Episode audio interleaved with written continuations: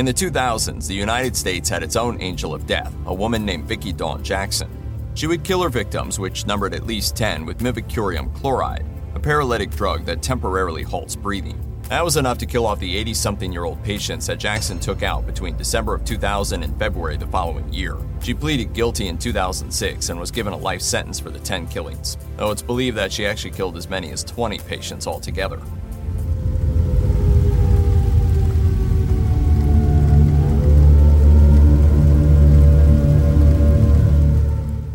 La enfermera del pequeño hospital cuidaba a sus pacientes y se ganó los elogios de sus supervisores, hasta el día en el que estalló y comenzó a matar a sus amigos y vecinos.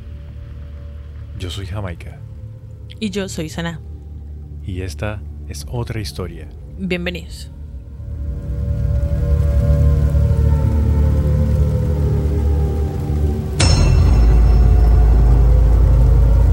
Bueno, Jamaica, ¿y qué tal va la semana? Ya estamos entrando en la recta final de la semana.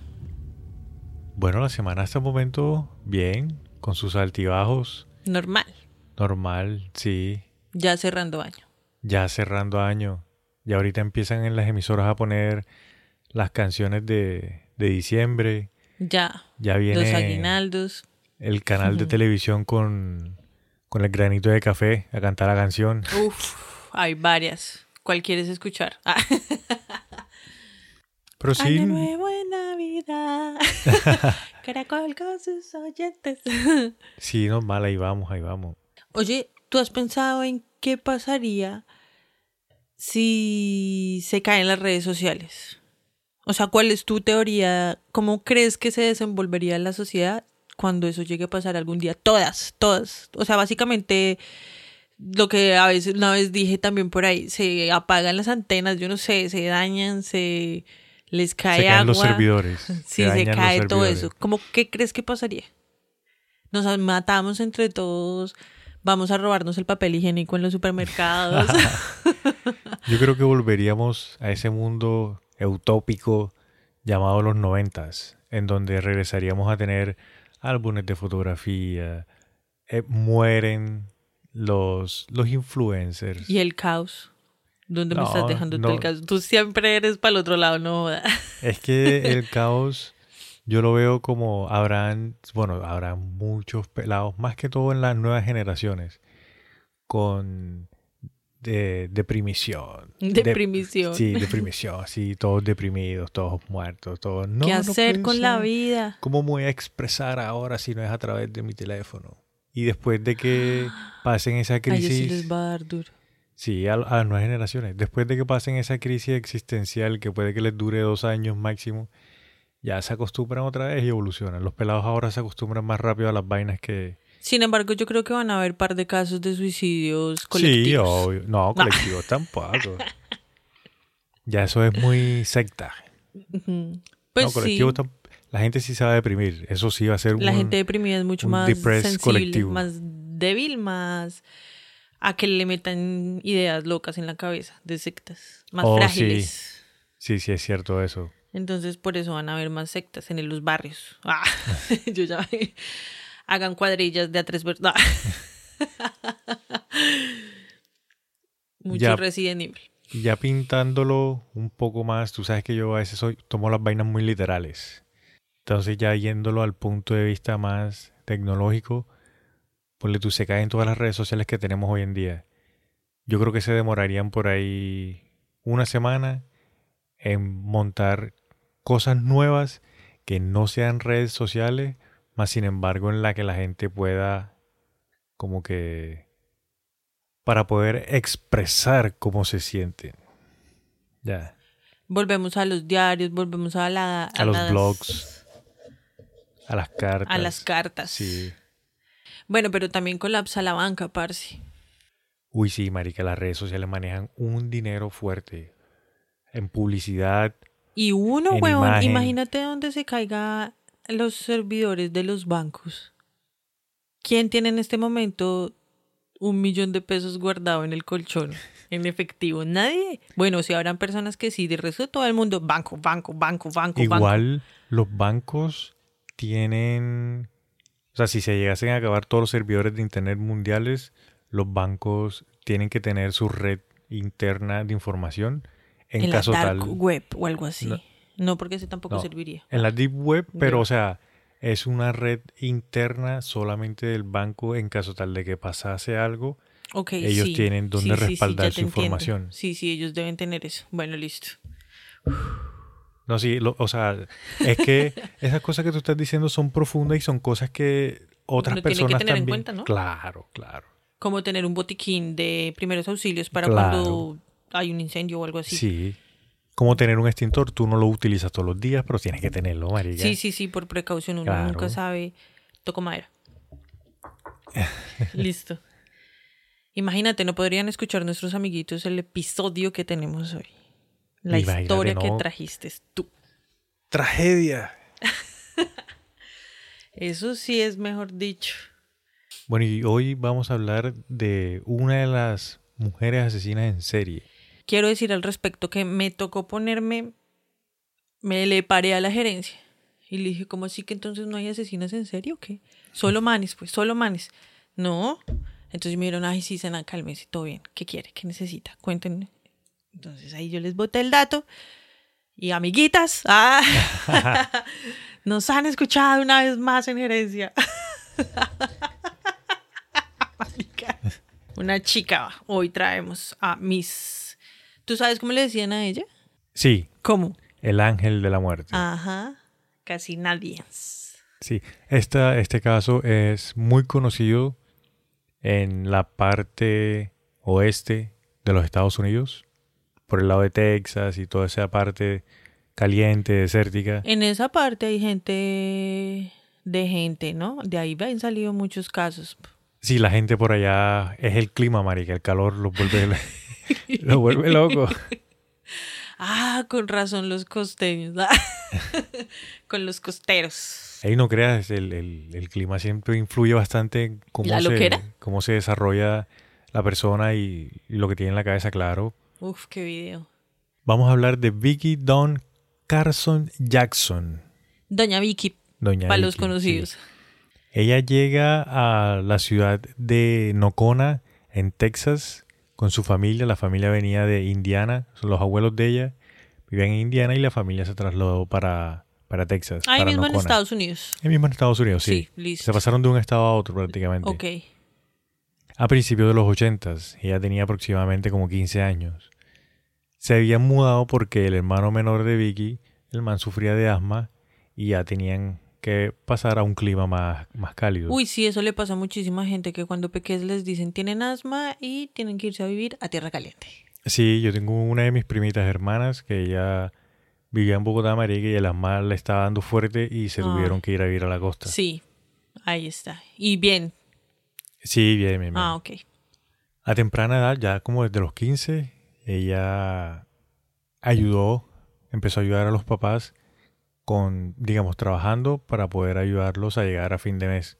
O sea, no era una familia que estaba más o menos apretada Sí, económicamente. super pila la chica. Sí.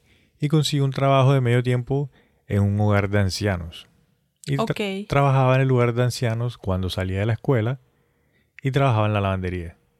Algo ahí Lavandería, o sea, tenía dos trabajos más. No, no, no. O sea, en el lugar de los ancianos, ella, digamos que lavaba. Ah, ok, ya entendí. Ya, como que lavaba sí. ropa y mantas. y mismo. Exacto. Durante su tercer año de escuela y en la en el lugar de ancianos fue ascendida a auxiliar de enfermería. Y ahí ya empezaba como que a ayudar más a los pacientes. Lo O ayudaba sea, a cambiarse la ropa, a limpiar y tal. Demostraba una vocación de servicio, ¿no? Sí, sí, claro. Para con la comunidad de los abuelitos. Sí, sí. Doña Vicky. Y también comentaba de que ella no era como las otras niñas que trabajaban ahí, que solamente trabajaban como por, por el cheque, porque necesitaban la plata, sino que durante los años que ella trabajó ahí, comentan de que siempre fue súper amable con los pacientes y se notaba que se enorgullecía de lo que estaba haciendo. Esas mujeres que uno dice no rompen ni un plato, pero ya van a ver cómo rompió la vajilla. Ah. Sí, apenas estamos comenzando. Y también comentan las personas que conocían a Vicky de que no es que era esa tipo de esa tipo de mujer, perdón, esa tipa. Para tipo- algunos está bien dicho.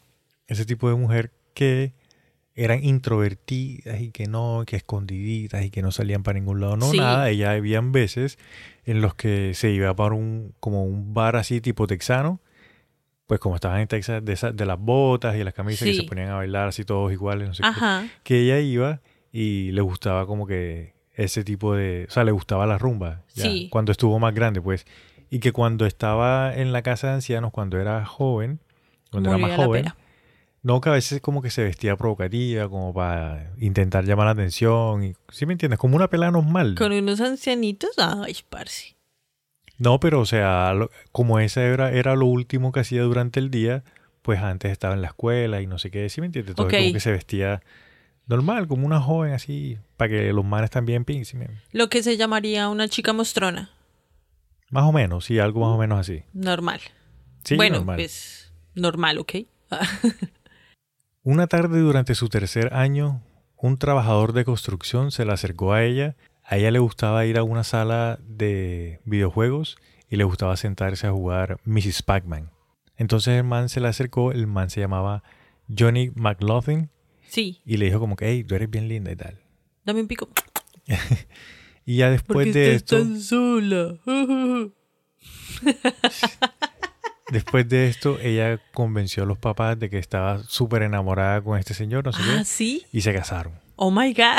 Yo acá diciendo la de, de levanta viejas de todo lado, típico que no puede ver a una nena sola y se casaron. Sí, se casaron, pero eran muy jóvenes ya. sí, y todavía eran muy niños. En no un año se divorciaron, marica. Uf, O sea, fue no duraron de- nada. de bueno, aunque un año, el primer año siempre es crucial. Es de mucho acomodamiento físico de las cositas. Sí. Si me hago entender, de mis carpeticas, mis esperitos, tus esperitos, tus pellecitas. Así. Apenas se están acomodando, sí. Ajá. Y bueno, desafortunadamente, como te comento, se divorciaron al año y Vicky en una entrevista que le hacen más adelante, ella comenta de que el man con el que se había casado le dijo como que, "Ey, no, o sea, yo me casé contigo porque estaba despechado de mi ex Ay, y todavía estoy piro. enamorado de ella, entonces como que no puedo estar contigo porque tengo sentimientos por otra persona. Ay, que no. Entonces, baila. Y eso, pues ya es como un ataque fuerte. Claro. Porque que te digan eso, marica, después de un año está casado, para cualquier... Sea en sentido contrario, incluso si una mujer se lo hizo a un hombre también, es fuerte. Y siendo tan joven, siendo joven, claro. no lo coge uno con la misma madurez, entonces deja que le afecta más, que le afecte más, perdón. Ah, En 1984 regresó a la casa de sus padres y se graduó de la escuela eh, de secundaria en mayo. eso de regresar, sepan de la casa de los padres, yo siempre he pensado que es paila. Pero no importa, si me entiendes, la gente debería ser consciente cada vez más de que eso es una opción y, y no quedarse donde es infeliz. Ah, No, sí es verdad, hay veces que es mejor, marica, los papás de uno, le digan lo que le digan, siempre van a estar ahí firmes en la jugada. sí, sas. Yo, yo. Y no tiene nada de malo, marica. O sea, uno, nadie es perfecto, uno se puede equivocar. Ya, y arrancada otra vez para Y adelante. así iba ella. Claro. Comenzó entonces a trabajar de tiempo completo en el lugar de los ancianos.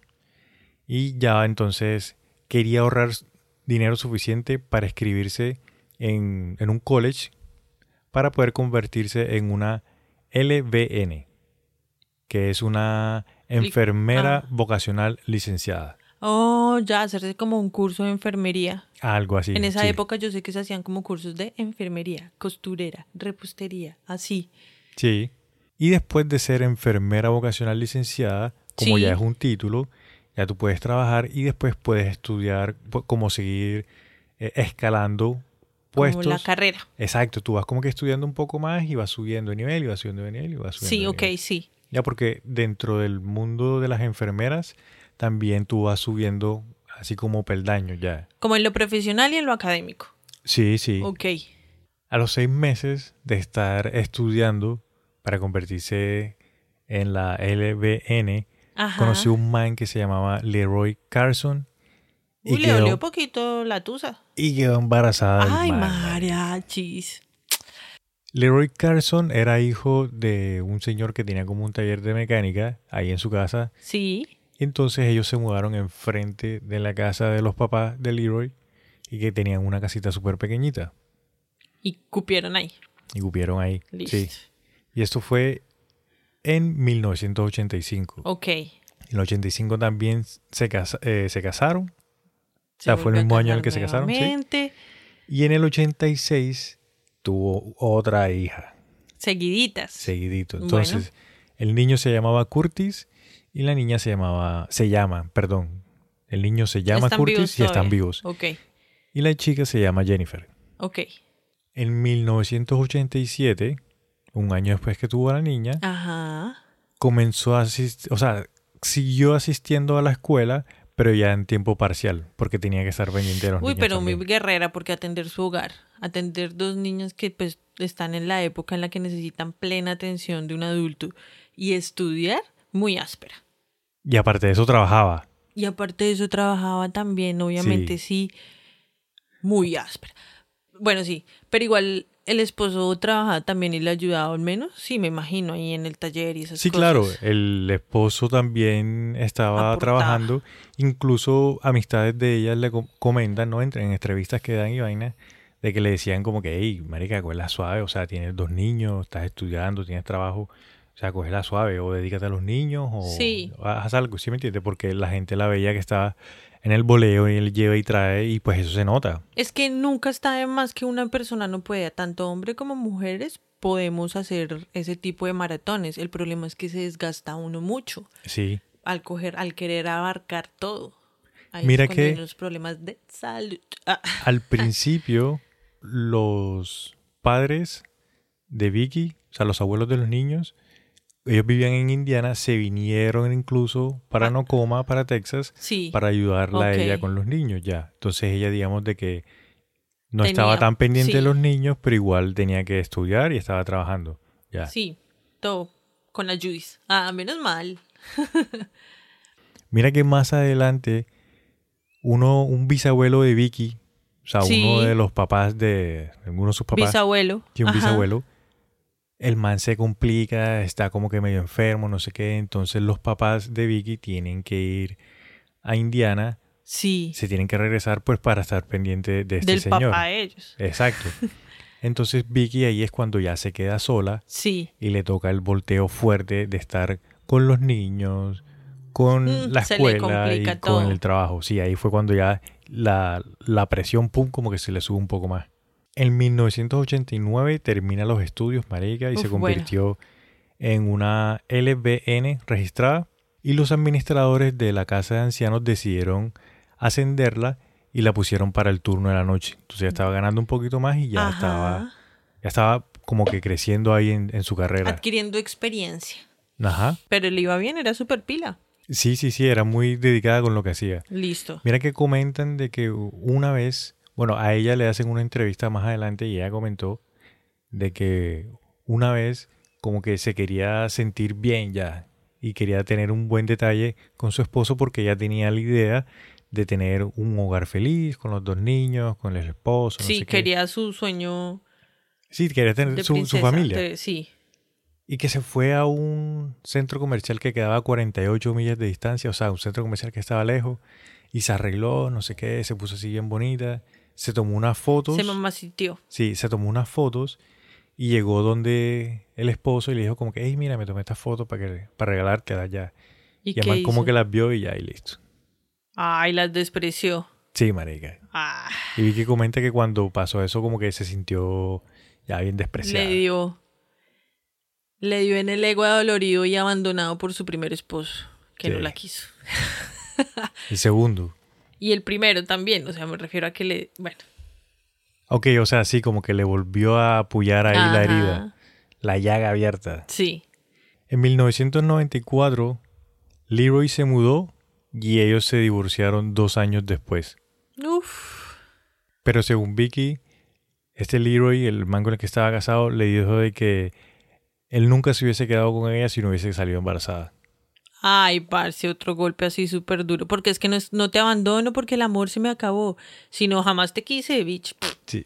Y aparte de eso le, comen- le dice entre comillas, me dijo que me había convertido en una enfermera estúpida y aburrida y que nadie se preocupaba por mí. O sea, la, Qué piro. esta Vicky está corriendo por todos lados para mantener el hogar bien bacano. Y para cumplir su sueño. Sí, y, y el man a decirle que no, nadie se preocupaba por mí y tal.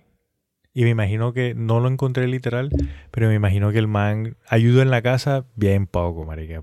Ah, El man solamente pone plata en la mesa, estoy segurísima. Y los fines de semana se va por ahí, quién sabe a qué bar, a gastarse el resto en pola. Ya.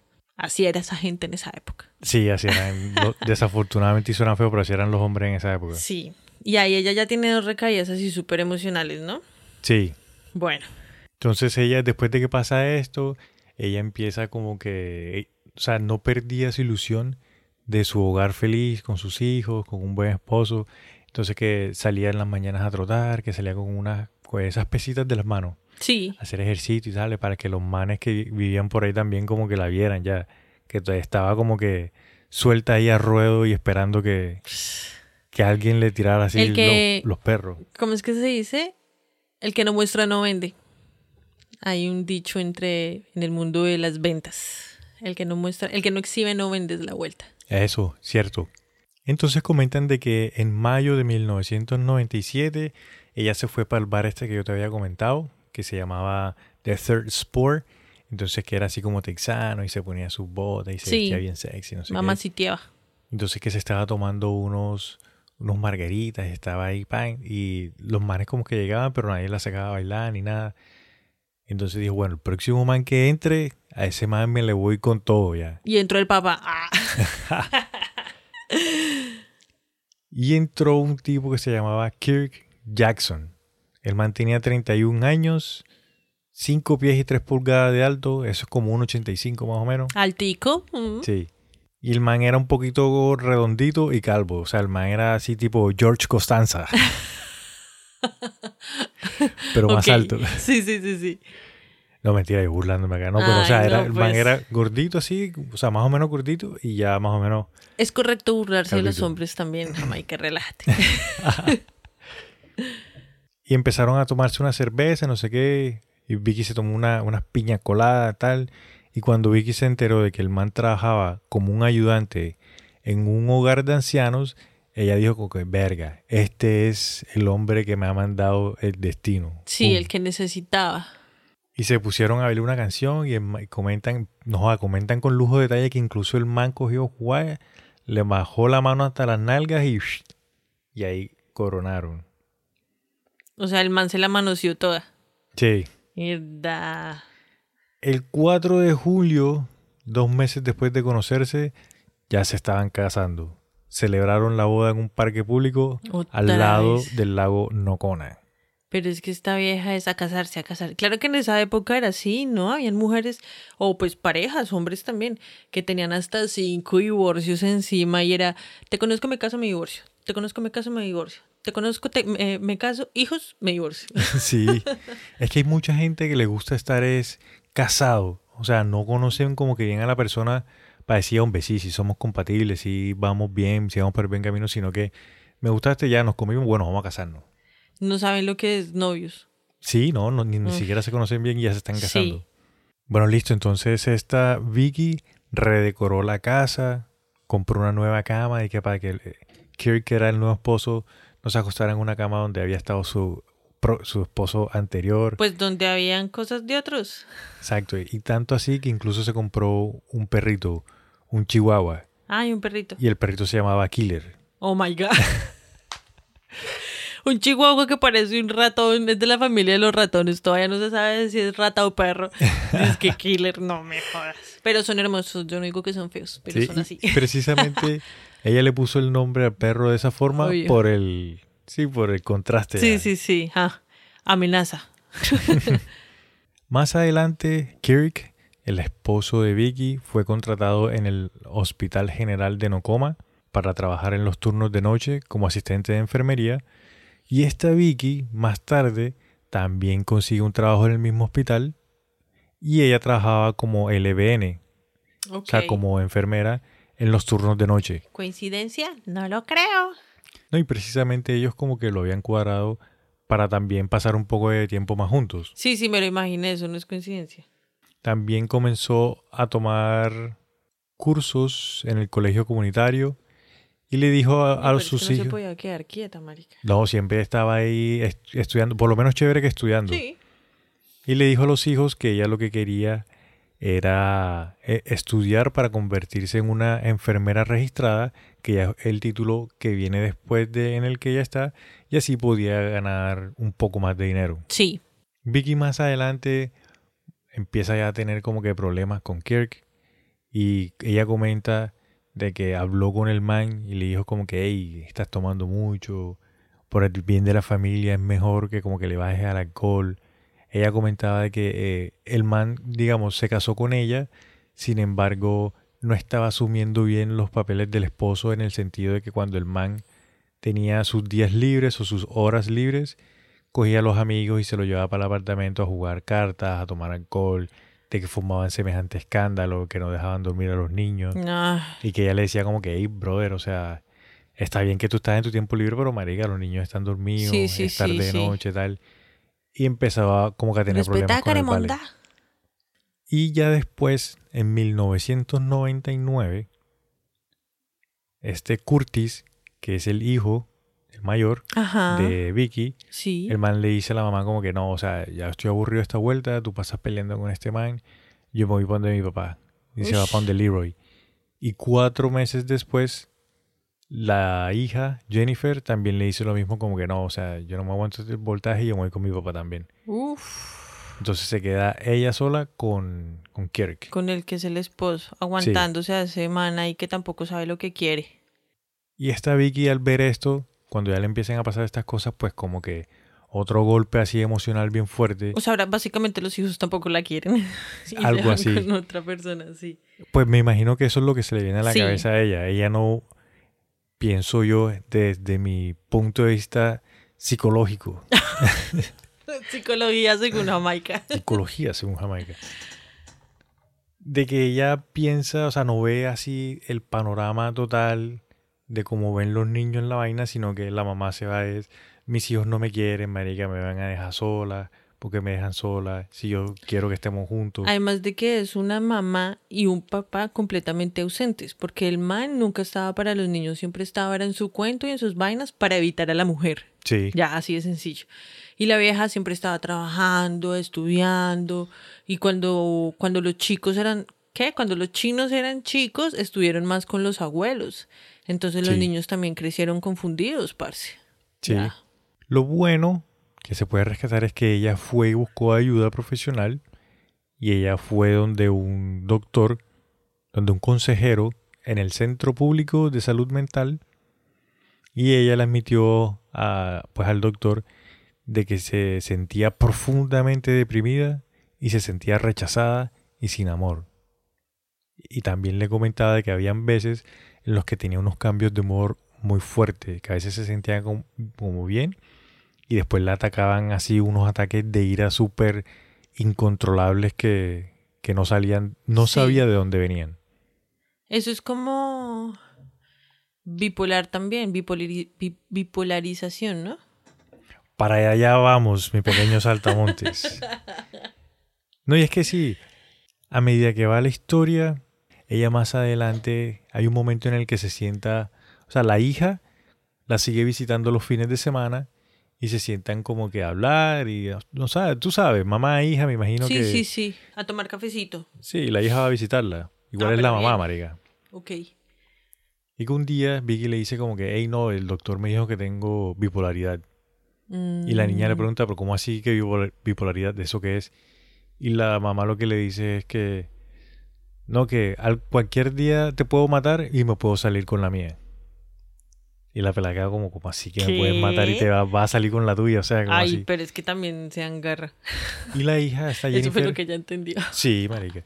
Y Jennifer comenta de que ella durante esas épocas sí veía que la mamá estaba con la mirada perdida, de que a veces como que estaba lavando los platos y la mirada ya puta en Saturno, Ajá. que a veces salía al frente de la casa a fumarse un cigarro y que la mamá estaba ahí fumando ese cigarro y viendo así hacia el piso. Tú sabes que la gente cuando está viendo por el piso, marica, y está fumando, es porque la cabeza la tiene Sí, a millón. martillando a mil. Sí.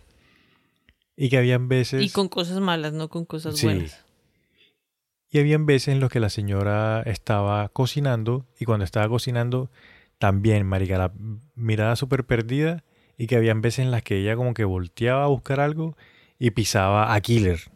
Ay. Y la hija le decía, o sea, mi mamá durante todo el tiempo, ella podía estar haciendo lo que estuviese haciendo, pero nunca, siempre se da cuenta que el perrito estaba ahí. Y ya cuando empieza a, que le dicen que tiene bipolaridad, ya, o sea, él ni siquiera ve el perro, marica, que andaba en las nubes. Fue como si ya estuviera sintiendo como esa sed de venganza, como que en ese momento ya se le estaba haciendo como el escape mental por donde desataría toda esa ira que le daba. O sí, Sí, yo creo que sí, porque ya empieza a decir de, de matar. sí, por eso, y ya que intente como que tenga intenciones para con el perrito, baila. Ya se le está empezando a... Ahí vemos como poco a poco se le va pudriendo el cerebro. Chaca, chaca. Yo te he comentado que más adelante a ella le hacen pues varias entrevistas, de ahí es donde yo estoy sacando mucha la información, y a ella le preguntaron como que ven acá y cuando tú estabas trabajando en el hospital con los ancianos, ¿alguna vez fueron a visitarte o fueron compañeros con los que estudiaste o gente que tú conocías? Y ella decía que sí, de que allá en el, en el pueblo había una zona que se llamaba, que le decían Snow Hill, que era como que donde vivía la gente que tenía más billete. Y que habían dos mujeres que habían ido al hospital para visitar a, a- a la mamá.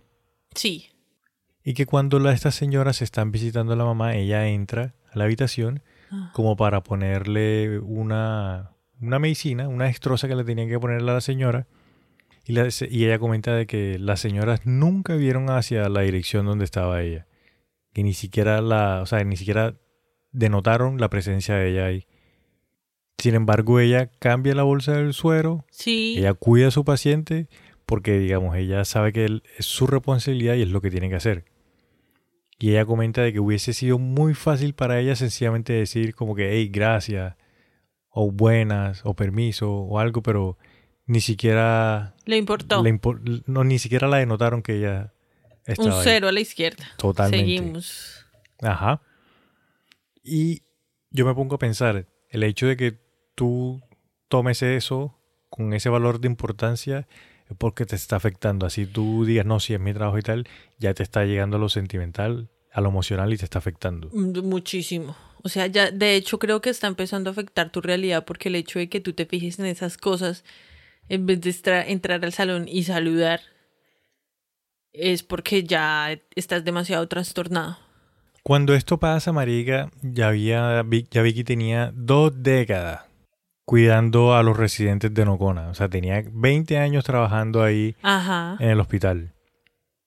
Y ella, pues, marica, arreglaba las camas, ayudaba a los pacientes. Siempre estaba ahí que limpiando los vómitos, que acordándoles a los pacientes las pastillas. Las medicinas, todo, sí, todo el papel de enfermería. Y comentan que el- Vicky era tan atenta con los pacientes que incluso entraba y les decía, hey, que tengan muy buena noche, que tengan dulce sueño. O sea, súper amable, marica. Sí. Sin embargo, la mayoría de los pacientes que ella tenía eran de familias de gente de platica, ya. Como las señoras estas, que las señoras estas supuestamente eran las niñas estas, las porristas del colegio, las que se creen, la mejor dicho, la última Coca-Cola del desierto. Ajá. Bueno, Y más en esa época que Coca-Cola era... ya en este punto surge la pregunta, o nosotros podemos preguntar, ¿Qué? que si de pronto ya en su estado mental, marica, que estaba como así en súper deprimión y, Tocó, y a- su, a- tocó fondo, que y llamamos. su bipolaridad, como que se le saltó algo en la cabeza, marica, y diciendo, y, y y pensar como que, no, toda mi vida he estado al servicio cuidando la vida de otras personas, pero ¿qué ha pasado con mi vida? ¿He desperdiciado mi vida pendiente de la vida de los demás? Algo así, sí. Y por eso el 11 de diciembre de 2000, Vicky llena una jeringa con cloruro de mibacurio Hasta ahí se aguantó. En el 2000. Eso el fue a- 2000. allí. Sí. Entró a una habitación de una viuda llamada Donnie Jennings, la matriarca de una de las familias pioneras del pueblo. Y cogió y psh, La le La. No, la Ah, inyectó. Yo le puse una almohada en la cara. No, no te estoy diciendo. La que- inyectó. te estoy diciendo que llenó una jeringa con cloruro de mibacurio. Mi bacurio. No, eso, eh, ¿eso qué es? El mibacurio es. Mío. Y en- es lo que utilizan los doctores para paralizar momentáneamente el sistema respiratorio de un paciente. Entonces lo que hacen es que te inyectan esa vuelta, ya una dosis obviamente pequeña, claro. y ahí es cuando te entuban. Ya. Oh, ya. Ellos te inyectan, tú te quedas quieto, te El- cortan el... e- Eso lo que hace es que te corta como que la entrada de oxígeno al cuerpo y cuando te entuban, que el cuerpo coge el oxígeno una vez, el cuerpo ¡buah! se como que se reacciona Sí. y sigue otra vez respirando normal. Ya, ya, eh, ya con el, ya entubado, pues. ya entubado, exacto. Y eso lo que hace es que tú no sientas ya que te estás metiendo esa vuelta por dentro. Ok. Ya, y eso no es peligroso, o sea, no es mortal. Entonces, ¿por qué le inyectó eso? Lo que pasa es que cuando, o sea, dependiendo de la dosis que se le ponga al paciente, y si tú estás entubado, el cuerpo recibe oxígeno y como que arranca otra vez. Pero si yo te inyecto una dosis más alta y tu cuerpo no recibe oxígeno porque no estás entubado, o sea, tu sistema respiratorio ¡pum! se Tienes un, par, un paro respiratorio. exacto, algo más o menos así y entonces ahí es cuando ya tú te paralizas y pum y ahí quedaste y te moriste. Ush, vieja hijo de madre. Y así era ¿Con como eso era con lo que mataba? así era como los mataba. Mariachi. No voy a volver a ir a un hospital. Y esta Vicky comenta de que Donnie Jennings, la, la señora, esta matriarca, y decía que era una mujer imperiosa y exigente, y que no estaba feliz cuando no recibía lo que ella quería, y que se quejaba mucho y a veces te escupía y te pegaba en la Una mano. perra lo que... Exacto, marica, sí. Entonces, o sea, ya después analizan de que de pronto esa señora trataba a Vicky así como una mierda, marica, y como Vicky ya venía en su depresión y en su vaina, le dijo, ah, sí, güey, puta, cogió la jeringa y shh, Ya no voy a salvar más vidas así. O sea, su vida no merece ser, ser salvada. algo así pensó. Ya ella, ahí fue cuando se le escapó toda la mierda. Y dijo, ya no más. Una auxiliar de enfermera encontró a Jennings a la 1 y 45 de la mañana. Y la enfermera dijo de que parecía extraño de que, o sea, dejó de respirar. Sencillamente dejó de respirar. Y no tenía, no estaba decaída ni nada, simplemente dejó de respirar. Solamente dejó de respirar. Y como ya venía mostrando, pues, problemas serios y ya tenía bastante edad, tenía una avanzada edad, entonces como que no le... Como que no investigaron mucho y no se fue muy a profundo lo que había pasado. Lo atribuyeron como natural por Al- la edad sí. y eso. Correcto, sí, Sas. Más de uno dijo, ya era hora. Y, Y- más de uno dijo, ya era hora, vieja hijo de puta. Y lo curioso de este caso en particular fue que la misma Vicky fue la que cogió el teléfono y llamó a las hijas de la mamá a decirles que la, La mamá mamá, había se había- fallecido. Sí. Y la, una de las hijas le dice, pero ¿cómo así, marica? Si yo acabo de ver a mi mamá ahorita en la tarde y estaba bien. Y esta Vicky le responde, cito, Oh, Yuvin, la vida puede ser tan difícil a veces. No puedo decirte cuánto lamento tu pérdida. Uy, no. O sea, ya tenía la cabeza bien rayada con, con lo que iba a empezar a hacer, marica. Ya lo había, ¿cómo se dice? Como- Premeditado. no, suprimido de, de cualquier culpa, ya era como natural en ella. Sí, Porque para poder responder así y decirle, a- o sea, avisarle a la familia, no estaba en shock ni nada. no, y ahí Suerte. mismo. O sea, fue ahí mismo, no que el día siguiente, no, ahí mismo. O sea, ella tenía completamente la razón de lo que estaba haciendo. Sí. En el 2000, en la madrugada del 20 de diciembre, Vicky entró a la habitación de un granjero de 87 años. El man se llamaba LG Hudson. El man había ingresado al hospital porque tenía una pierna rota. Y Vicky sacó la jeringa, le inyectó el cloruro de mibacurio. Cloruro de moringa. y en menos de 20 minutos caminó hasta el otro extremo del pasillo y le inyectó el mismo cloruro de mibacurio a Sanford Mitchell, un supervisor de 62 años que trabajaba en una compañía eléctrica. Y el man había ingresado por cirrosis. O sea que el 20 de diciembre, pum, se mete a la habitación de uno, Y sale y se mete a sale la habitación del y otro. se mete a la habitación del otro y mata a los dos. Pero tenía mala relación con los pacientes o los eligió al azar. Estos dos fueron al azar, pero más adelante hay unos que sí... O sea, el señor es el papá de unas personas que él conoce. Que ella conoce, ya. Ah, Pero estos dos, ya. eh, no, estos dos sí fueron como random. Listo. El 29 de diciembre mató a James Gore de 80 años. El man había ingresado al hospital porque aspiró algo de comida. O sea, tenía problemas como respiratorio. Ok. Y siete horas después Murió. mató a Ah, Gertie uf. Matthews, de 79 años. Había sido ingresado al hospital por una causa de demencia y una infección en el trauco urinario. Uy, pero y a ellos también al azar. A estos dos también al azar. Yo lo que me estoy dando cuenta por donde vamos en la historia es que, ponle tú, no mata tan random de hoy, hay un día hoy uno, hay mañana de pronto otro, sino que como que se les mete el, el trastorno bipolar, marica, pum, se le prende el switch y va y pum, pum, va Al matando a que dos. se le active. O sea, el que caiga, el que esté con ella.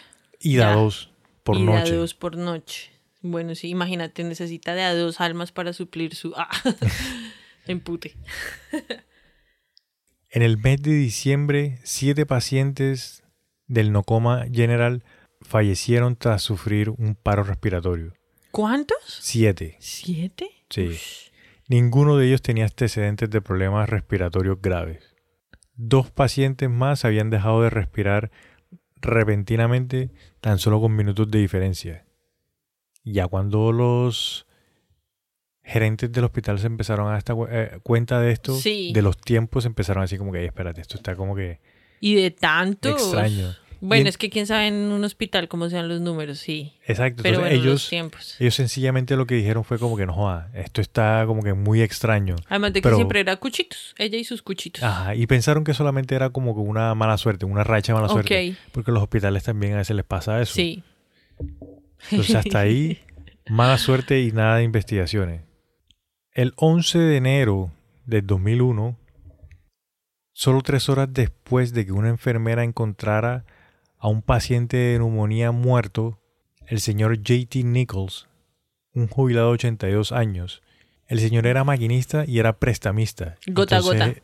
Sí, pero más serio, ¿verdad? porque el man ayu- ayudó a muchas de las enfermeras que trabajaban en el hotel, el man como que les prestaba y las, ay- las ayudaba ya. No era tan pichurria como los, como los gota a gota.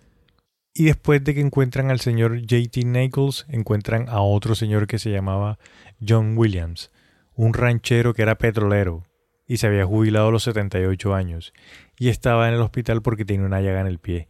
Imagínate, man va porque tiene una llaga en el pie y se y muere. se muere de un paro respiratorio. Píllate esa. Ok.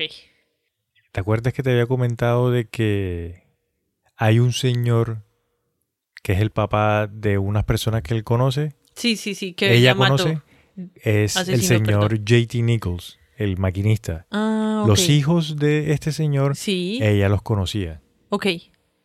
Y los mató de un paro, de un paro respiratorio. No, sino que comentan de que de pronto Vicky tenía como que sentimientos negativos hacia el señor Nichols porque ella estuvo enamorada de los hijos cuando estaban en el- la escuela. Ah. Entonces como que ella quería salir con el pelado y no sé qué y el Pudo pelado ser que ese no fuera tan random. O que fuera casualidad. No, es que Ella lo comenta. ella lo comenta, Ah. sí, de que ella cuando era joven ella como que tenía sueños de salir con el pelado, que le gustaba el pelado, que no sé qué, pero como el pelado nunca le prestó atención ni nada por el estilo, Asesinó al padre. ah, sí, estaba. Doña Vicky. listo y pasaba el tiempo, marica, y, Y, la cucho pues, que mate. Sí, no sospechaban nada todavía. la directora del hospital en ese momento, ella comenta de que en ningún momento sospecharon de ninguna de las enfermeras y mucho menos de Vicky, porque Vicky era de las más como ejemplares. Ejemplares, de la que más ayudaba, la más colaboradora, una de las más cariñosas. Nunca, durante todo el tiempo de que ella estuvo trabajando en el hospital, nunca recibieron ninguna queja por ninguno de los de los pacientes, hasta ese momento. Hasta que chan chan chan. Sí. Porque comentan de que para el 30 de enero es cuando ya se descontrola todo. ¿Sabes de qué año? De 2001. Ah, ok. Estamos en 2001. Listo. La noche del 30 de enero, marica, Vicky le inyectó cloruro de mibacurio. ¿A quién? En la vía intravenosa de Orwell Moore. Uy, pero es que... Perdón, perdón, sí, sigue. Un señor de 82 años. El man era ex luchador. Y un día antes había llamado a Vicky gorda. Entonces la vieja, pum, esto no puede pasar. Ya ni siquiera se lo inyectaba en el suero, sino que era intravenosa. Sí, ya se lo inyectaba intravenoso. O porque le dijo gordita, entonces ya hay una más, ¿sabe qué? Se lo enterró en el corazón, así como un vampiro. No. Y luego de esto caminó por el pasillo, entró a la habitación una niña de 14 años que se llamaba Lydia Witterhead, que estaba en el hospital, tenía apendicitis la niña.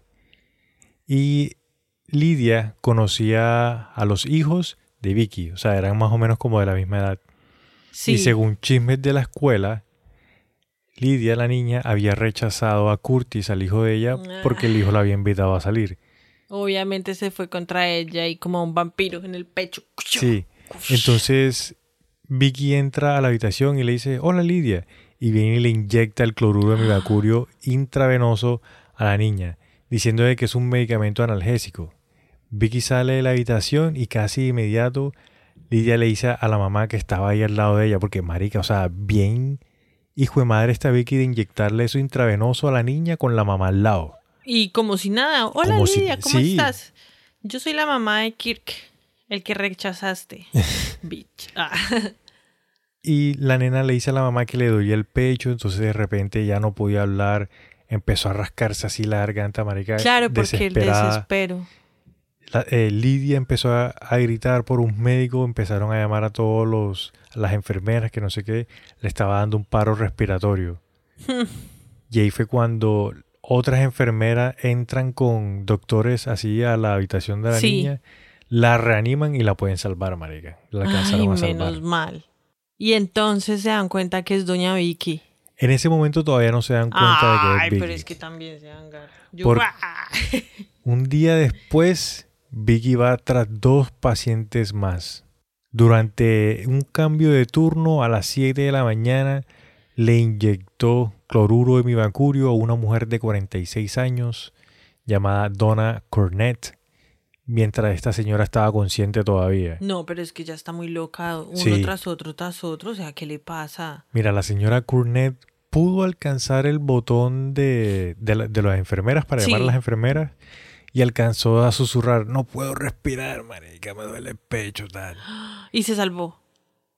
Las enfermeras fueron lo, con los doctores, intentaron ahí como que reanimarla y la alcanzaron a reanimar. Sin embargo, más adelante, o sea, a un par, poco de minutos después, entró a la habitación de Lisa Pelkey, una señora de 35 años, esta señora Pelky comentan de que asistía al bar al que Vicky iba también, entonces Vicky como que la tenía ya también. Ya la conocía. Y segura a ella sí le hablaban los hombres, entonces, mejor dicho. Entonces imagínate que a, a Pelky también la inyecta con el mibacurio, pero los doctores también alcanzaron como que a darse cuenta de que esta señora le estaba dando y un la paro. Salvan. Y a Pelky la alcanzaron a salvar, pero desafortunadamente la señora Donna Curnett no aguantó el voltaje como que en la cabeza, como que le alcanzó a joder el cerebro, amarilla. Y la señora falleció semanas después. Bueno, es que cuando queda mucho tiempo uno sin respirar, eso afecta al resto del cerebro. Los nervios y el cuerpo. Ya a estas alturas, la gente del hospital empezó a decir como que, como así que estamos teniendo cuatro paros respiratorios en dos días y a personas que no tienen nada que ver con enfermedades respiratorias. Ya se están dando cuenta de la racha. Sí, y aparte de eso, un técnico de la farmacia habla con el jefe de personal y le dice como que, hey, ven, ¿hay algún problema si faltan tarritos de cloruro de mi vacurio? Y dice, ¿cómo así que están faltando los, los, O sea, que si es importante o no es importante. Más le dice como que, bueno, no, no es tan importante porque a veces se pierden esas medicinas. Entonces también lo dejaron pasar por alto. Pero si tú empiezas a unir los cabos, ya te empiezas a dar cuenta de qué es lo que está pasando. Igual que se pierda cualquier medicina de lo que sea en un hospital, no puedes no pueden pasarlo por alto, así sea acetaminofén. O sea, no por tacaño, sino por seguridad. Seguridad. ya después de eso, que fue como la época así en la que se calentó Doña El parche. Uy, no se agarra. Las enfermeras comentan de que. O sea, que nunca sospecharon de que ella podía ser porque incluso había momentos en los que pues todos sigan de parche, ¿no? Que vámonos para aquí, vamos a pasarla bueno.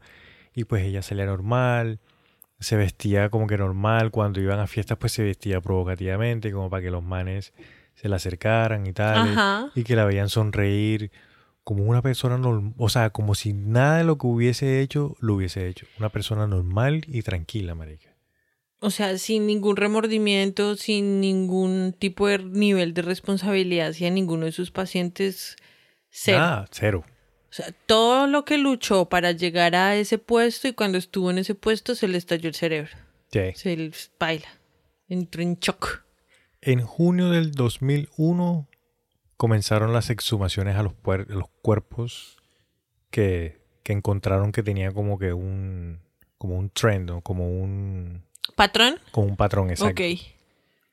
Y también muchas de las familias de estas personas que habían muerto, pues ya estaban empezando a demandar. Entonces ya tenían abogados y muchos estaban demandando por negligencia médica. Sí, porque es que es muy raro que tú entres por una pierna rota y te mueras de un paro respiratorio. Sí. La chica Lidia, la que estaba con la mamá, que se alcanzó a, a salvar. Sí escribió como una historia, como un ensayo en la escuela sobre... El sentido de la vida, la trascendencia. Sobre una experiencia ah. cercana a la muerte. Ok. Ya. Entonces... ¿Y qué escribió? No, te, no, no tengo tampoco exactamente qué fue lo que ah, escribió. ¿Pero qué pasa? Pero, o sea, solamente con el hecho de que haya escrito un ensayo sobre una experiencia cercana a la muerte cuando estuvo en ese hospital y que mencionó obviamente a, la enfermera, pues ya las autoridades se empezaron a poner, empezaron a tomar eso también como ah, evidencia. Lo unieron al caso, sí. Exacto, lo unieron al caso. Y mientras tanto, pues pasaban los meses. Sí, habían más casos. No. Ah, paró. Ya, sé, como que se desfogó y paró. Seguro porque sabía que ya estaba acomodando mucha boleta. Ella deja de trabajar en el hospital y consigue un trabajo en un lugar de ancianos nuevamente. Otra vez sí. Exacto. Pero entonces a ella la sacaron de este lugar porque se dieron cuenta que se estaban perdiendo medicamentos. Es que creo que del hospital a ella la sacaron porque lograron vincularla con la pérdida de del micro qué? Cloruro de mi vacurio. Mi vacurio. A ella ya la estaban empezando a, vincular con eso y de todas formas habían muchos pacientes que ya se sabía que eran pacientes de ella. Porque los pacientes siempre se, se, les asignan a unos médicos, a un grupo de enfermeras que está pendiente en esa ala de ese edificio, cosas así, ¿sí me entiendes? Sí. Entonces ya empezaron a identificar patrones también de ese tipo. Y no sé si fue que ella renunció o la renunciaron. Y entonces ella volvió al ancianato. Y mira lo que pasó en el ancianato. Sí.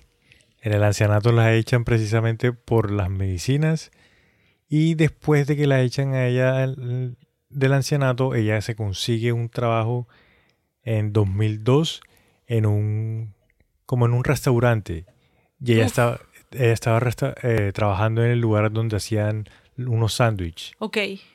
Entonces en el 2002 precisamente fue arrestada en la tienda esta y el gerente decía de que no, que tenía que haber un error, que cómo era posible. Una santa paloma. Sí, de que ella era súper bien, de que no se metía con nadie. Y ya para ese momento, ya todos los noticieros, todas las noticias estaban siguiendo el caso. Y cuando la arrestan en el 2002, que ya está el caso y que ya le tienen seguimiento, ahí fue cuando le pusieron el nombre del ángel de la muerte. Mm, así es como la cogen, no sabía cómo era que la cogían. Pero siempre tuvo que haber pasado porque, o sea, pasado como penas y eso, porque imagínate pasar de una enfermera a ser una mesera, ¿es que era?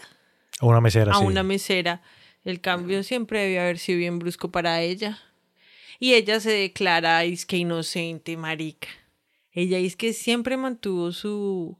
Mantiene, creo que está viva Sí, ella todavía está viva. Y lo que tú dices, o sea, el caso cuando ya la cogen, que le hacen el juicio, ella le dan cadena perpetua. No, los, los abogados que acusaban no quisieron ir por la pena de muerte, pero sí quisieron la cadena perpetua.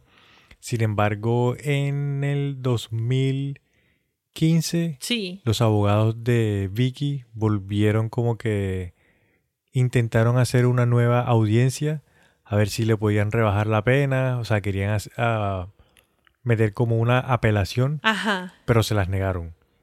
Sin embargo, puede que salga con... Buen comportamiento y esas vainas, ok. Con libertad condicional oh, ya. en el 2042. Pero imagínate qué vieja tan loca. Y esa es la historia de la señorita Vicky Down Jackson. Doña Vicky. Doña Vicky. Yo sé que hay como 12 cuerpos, o sea, 12 casos, 12 asesinatos que sí están asociados a ella directamente, porque son los más, ¿ah? O sea, como así que usted va a atender un, un man por apendicitis y le da un paro, pues obviamente se puede, pero si se complica la operación o algo y el man ya estaba en recuperación y él a nada, paro respiratorio. Sí, no, muy extraño, Marica. Pero dicen que hay muchísimos más casos, sobre todo en los de los ancianos, que no se sabe. Porque a la final, como nunca les dieron importancia y nunca le hicieron como los estudios debidos en caso de que sospecharan de algo, Ajá. sino simplemente, ah, es que ya estaba muy viejito. Imagínate qué vieja tan loca, parce. Ponerse a hacer eso. A mí sí me ha cagado porque de verdad todo lo que ella se esforzó para sacar adelante su carrera, sus hijos y todo, y, y cuando llegó de verdad se tostó, no pudo disfrutar nada. Es que eh, yo vuelvo al punto de que desafortunadamente los asesinos en serie son personas como cualquiera otra como tú y yo, solo que le pasan cosas que hacen que el cerebro clic y se le tueste y ya se vayan al lado sádico y a no respetar la vida y al no sentir como ese dolor. Han sentido tanto dolor, marica, que ya el dolor nada, no existe y, y van haciendo lo que hacen. Pero es la forma en la que responden, porque a muchas personas nos han pasado muchas cosas y no estamos aquí asesinando, ni matando, ni provocando accidentes, ni descuartizando gente y metiéndola en una maleta, ni nada de eso. Es bien. Mira, deconstruyamos a Doña Vicky. Deconstruyámosla, por favor. A ella la registraron, como que, o sea, obviamente le hicieron exámenes de, de cordura. Porque ella se declaraba que, como que para que no le dieran tan duro, enfermedad mental. Sí. Entonces la enviaron a donde psicólogos y psiquiatras a que las estudiaran y todos decían que no, que ella pasaba, que ella tenía un trastorno de personalidad antisocial, que sí era verdad, o sea, como que tenía cierto odio hacia la humanidad prácticamente. Ok, sí. Y que no tenía la capacidad de formar vínculos personales, por lo que estaba muy dolida, por lo que siempre se había sentido abandonada. Por la deprimición. Por la deprimición. Eh, obviamente era una narcisista de mierda porque creía que tenía el poder sobre las demás vidas y las demás personas. Además, es, era común y corriente. O sea, imagínate qué tan pichurria que nadie nunca sospechó de ella porque era una santa paloma. Sí. Paila. Que tenía una tendencia histriónica. ¿Y eso qué? Histrionicismo. es la tendencia a exagerar mucho todo. Ok. Sí, entiendo. entonces cuando quería conquistar era ya La super más, bitch. sí. Y cuando quería ser la santa era la más santurrona de Sí. todas las santurronas. Y cuando quería asesinar era la más sádica de todas las. Bueno, pues no sádica, sino la más letal, porque con inyección. Y cuando lo hace intravenosa, solo porque le dijeron gordita, pues baila, weón.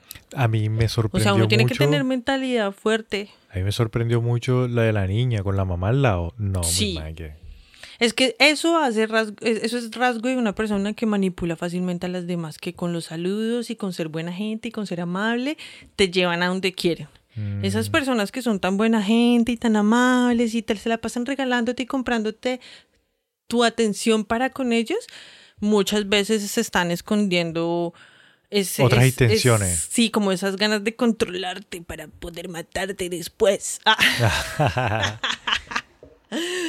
Sí, ella es ese tipo de personas que disfruta dañarle la vida a los demás.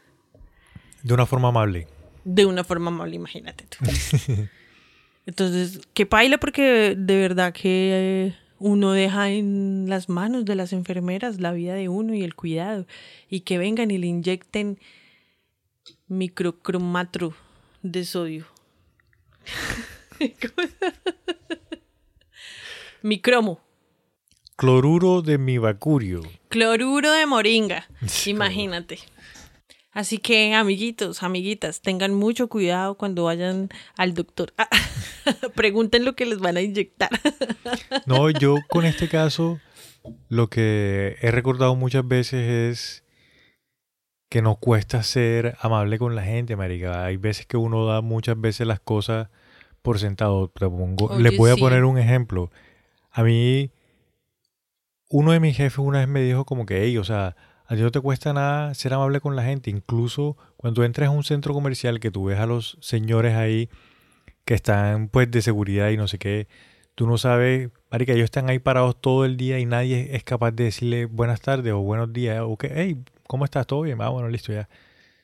Esa cosita tan chiquitica hace que ese señor, esa persona que esté ahí, como que le cambie en lo que está pensando. Uno no sabe si tuvo un buen día, uno no sabe si tuvo un mal día. Uno no sabe si está pensando en sacar el arma y dispararle, Y dispararle a todo el mundo. mundo, exacto. Y que, tú le digas, hey, buenos días, ¿todo bien? Y el te diga, no, sí, todo bien. Sí, ahí- pra, pra. O ponle tú en... Cuando Es uno va a un centro comercial con las cajeras, con los que limpian los carros, limpian los carros no, con los que viven a parquear el carro, no sé, las señoras de, de las Del tiendas. aseo, las señoras, señoras del del aseo. aseo. Uno ignora el resto a las señoras del Sí. aseo. Con que tú le digas a una de esas personas, hey, buenos días, hey, ¿cómo estás? Hey, ¿todo bien? O que le eches un chiste o que la jodas o con cualquier vaina. O cuando Ya, le diga, ay, vecinita, qué pena, le voy a pisar el, El, el piso, el sí. trapeado, pero estoy que me hago chichi, no me aguanto. Y se le Sí, ríe, ya listo. Con eso no pasa nada.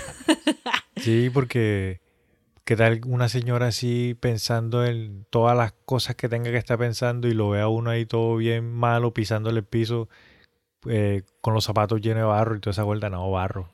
Ah, eh, me, me haces acordar eh, una vieja que una vez echó un cuento de que ah, era muy amable con los meseros y toda la vaina. Entonces que iba con una persona pues normal, creo que era como el esposo o algo así. Y el esposo le dice como, pero ya deje de ser tan lambona con los meseros. Y el man era todo. Y dice, lo que pasa es que si yo soy amable con ellos, aparte de que me voy a sentir bien, voy a evitar a que me escupan en la comida. Claro, marica, claro, obviamente.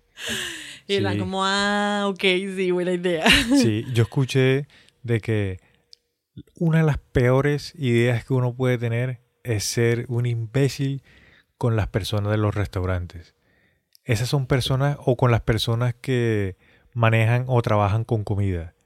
Ese es el, Sí, lo peor que uno puede hacer, mi vale.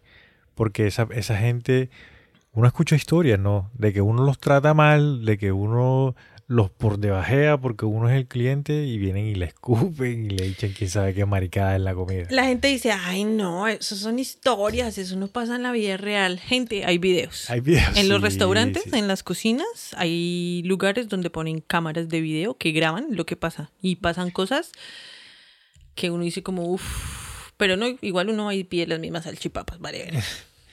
No, pero es que eso se evita solamente siendo bien, marica. O sea, no tienes que ser el lambón, sino siendo bien con la gente. Amiguitos, el consejo de Jamaica del día de hoy es hagan bien sin mirar a quién.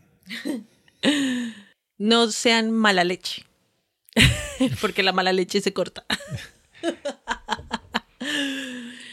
bueno, ya mi bueno amiguitos, no podemos irnos sin recordarles a todos que estamos en Facebook, en YouTube, en Instagram, así quiten Instagram, no importa, en Twitter, en Toctis creo que también, mejor dicho, arroba otra historia pot.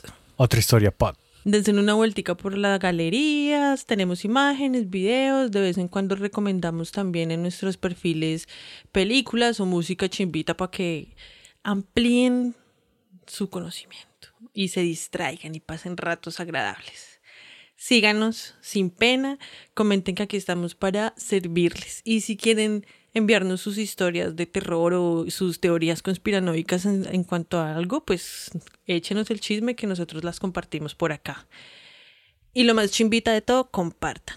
Compartan para que lleguen más con conspiranoicos al parche. ¿Tú tienes algo más que decir, Jamaica? No, lo último que les quiero recordar es que nos sigan en Spotify y cinco estrellitas, nos ayudan un montón. Si nos quieren seguir también en YouTube, nos ayudan un montón. ¿Y tú, Sana, tienes algo más que quieras decir? No, yo no tengo nada más que decir. Doña Vicky, por favor, todo bien. Suave con la gente. Prendamos el de irnos. Dale, vamos para adelante.